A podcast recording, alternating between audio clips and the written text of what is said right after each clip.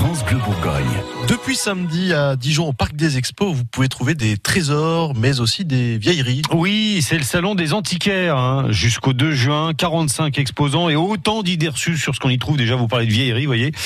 Jackie Page, on a soumis trois des idées reçues à Patrick Damido, l'un des fondateurs de ce salon.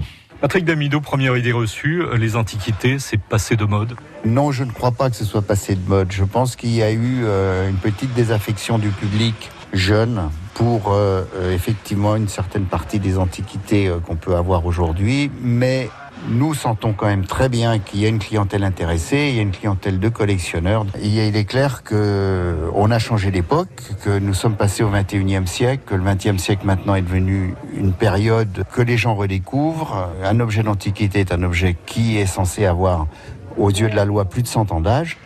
Donc évidemment, toute la partie euh, début, milieu du XXe siècle est de plus en plus recherchée et est en train de devenir euh, un marché très porteur. Deuxième idée reçue, euh, les antiquités, ça coûte beaucoup trop cher. Je ne pense pas que ce soit vrai parce que je pense qu'au contraire, le, le marché s'est plutôt tassé au point de vue des valeurs des objets. Je vois quand même qu'on vendait des choses il y a 15 ans ou 20 ans certainement largement aussi cher, voire peut-être plus cher qu'aujourd'hui. Ce ne sont pas des prix euh, surfaits parce qu'il y a un vrai marché.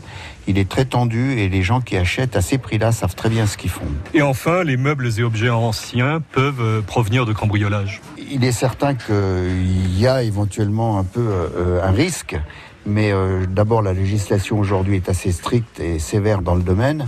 Et moi, je pense que les cambrioleurs ont changé de cible depuis plusieurs années et sont certainement intéressés plus par les valeurs, euh, que ce soit des liquidités, que ce soit des bijoux, de l'or ou des choses comme ça. Ou le vin, peut-être, probablement, et certainement aussi quelque chose de ciblé parce que ça se revend bien. C'est passé de mode. Euh, pour les cambrioleurs d'essayer de revendre des antiquités, c'est compliqué. Patrick Damido, merci. Je vous en prie. Alors, si on veut résumer, non, les antiquités, c'est pas passé de mode. Hein.